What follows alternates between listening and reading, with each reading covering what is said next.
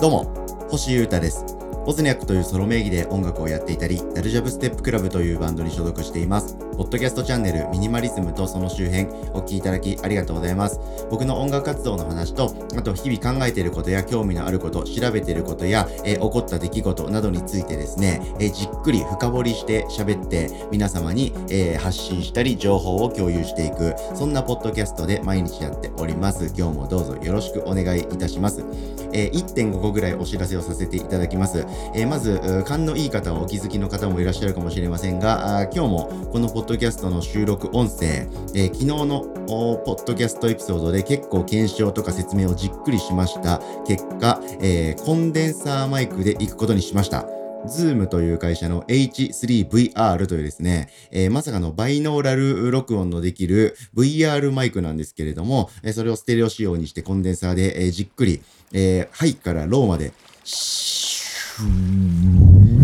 という感じで、ハイからローまですっげー綺麗に音が取れる繊細系マイクで、これから撮っていくことにしました。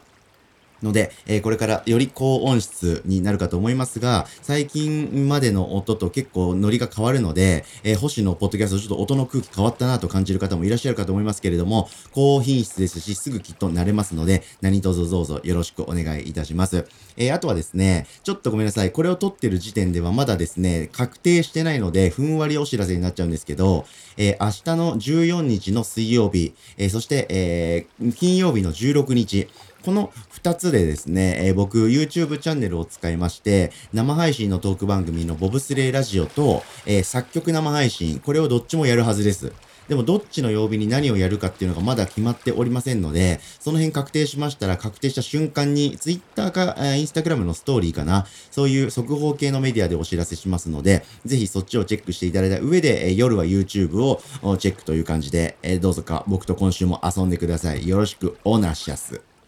さて、えー、今日はですね、えー、ちょっとした小話というか、まあ、継続とか習慣に関することと、人生最高みたいなことがあったあ、出来事がありましたので、えー、そのことを皆さんに話して、えー、このポッドキャストを続けてきてよかったと思うし、これからも続けていこう。みんなこれからもよろしく、みたいな話をですね、してみたいと思っております。なので何かの考察をするとか、買ったものとか、えー、何か情報を届けるっていう感じのエピソードではないんですけれども、まあ、このポッドキャストを聞いてくださっている方であれば、えー、楽しんでいただけるのではないかなという話をできればなと思っております。えー、まあ、こんなことってあるかという感じで、かなり奇跡的なことが僕の中で起こったっていう話なんですけれども、ちょっとした小話を聞いてください。僕ですね、えー、先週かなあぐらいのこのポッドキャストのエピソードでですね、えー、このチャンネルって僕毎日一人喋りで更新し続けてもう3年弱ぐらいになる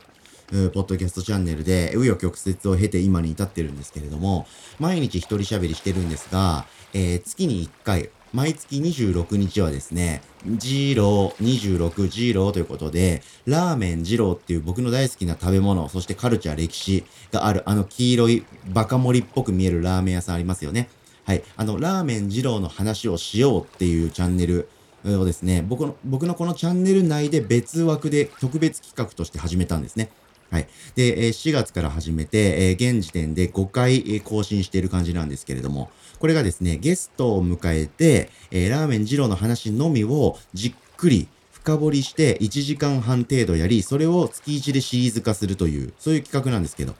それがですね、えー、僕の1ヶ月のポッドキャストの中で一番聞かれてるエピソードになっちゃってるんですよね。5ヶ月連続一番聞かれてます。ありがとうございます。はい。そういう話を受けてですね、だったら、これに味を占めてですね、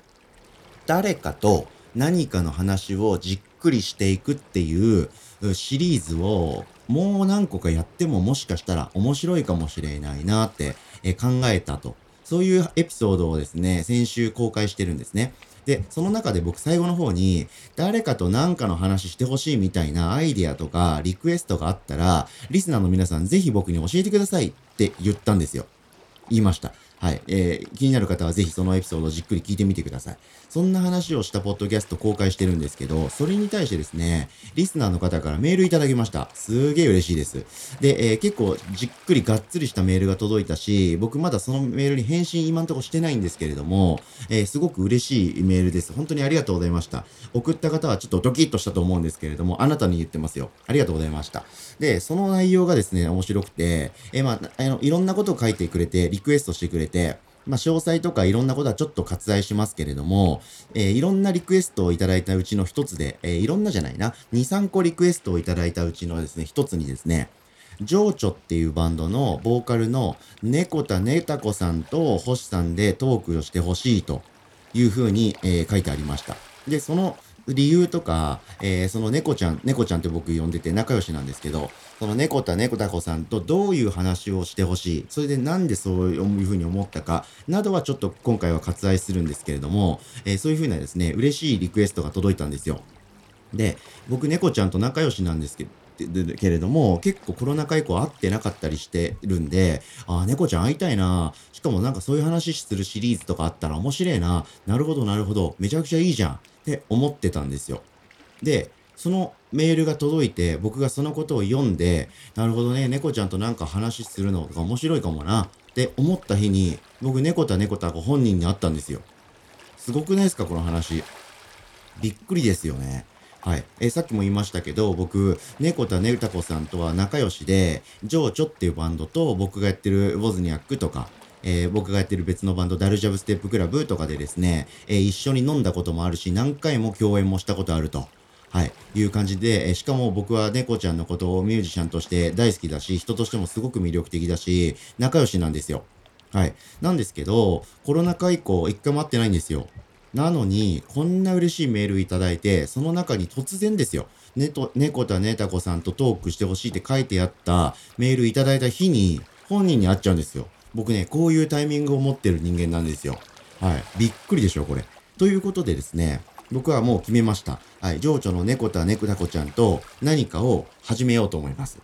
はい。それが、このポッドキャストで月1更新の何かになるのか、それとも YouTube の方でトークするようになるのか、それともはたまたなんか別のまた、どこかのなんかメディアで何かをやるようになるのか、はたまたはたまたなんか共作で曲を出すみたいになるのか、その辺はですね、一切わかりません。でも、こういう縁とかタイミングって僕すごく大事にしてるし、これはですね、かな、確実に何かがあるんです。はい。きっとそうだと思ってます。なので僕は、えー、何かをやろうと思っております。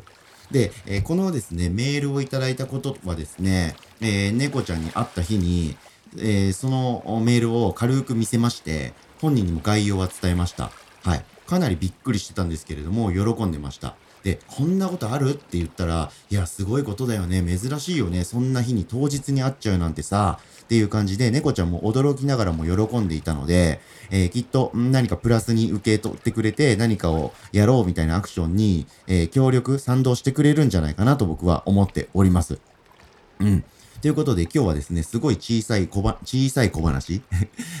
だったんですけれども、まあ、こういうタイミングってすげえ嬉しいし、そもそもリスナーの方からね、えー、僕が投げかけたことを、から何か反応してくれたってことも嬉しいですし、まあ、このポッドキャストって、えー、ポッドキャスト、シンプルポッドキャストでやってますんで、例えばいいねを押せたりとか、このエピソードに対してコメントをしたりってことができないんですよね。はい。なので、なかなかね、えー、いつも聞いてくださってる皆さんも、簡単にリアクションがもうちょっと取れたらいいのにと思いながら、リアクション取ろうとすると、ツイッターに書くとか、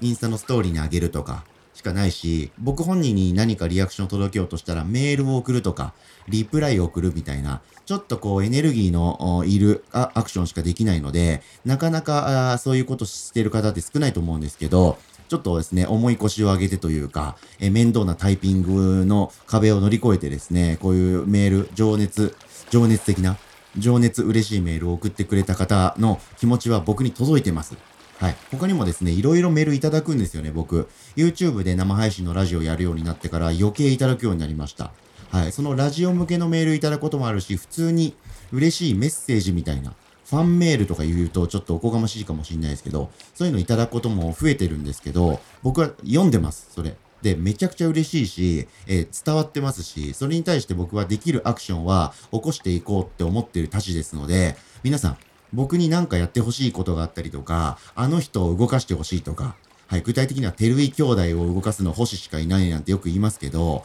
そういう何かリクエストがあればですね、じゃんじゃん僕に言ってください。僕嬉しくてやりますんで。ということですね、まあこういうことって嬉しいし、続けてると色々あって、めちゃくちゃ楽しいなと思ったし、いつも皆さん聞いてくれてありがとうという気持ちをですね、伝えたいなと思ったことがありましたので、今日はこういう話をはい、新しい環境になって、えー、高音質でお届けしてみました。ということで、いつも聞いてくださって皆様ありがとうございます。何かリクエスト、要望などあれば、じゃんじゃん概要欄からメールください。SNS でメール、メッセージを送っていただいても嬉しいですし、お願いします。一緒に楽しんでいきましょう。ということで、今日はこういう、いつもとのポッドキャストちょっと違いましたけれども、こういう嬉しいことがありましたので、喋ってみました。お聴きいただきありがとうございました。以上、ミニマリズムとその周辺、星歌がお届けしました。それでは今日も皆様元気にいってらっしゃい。バイバーイ。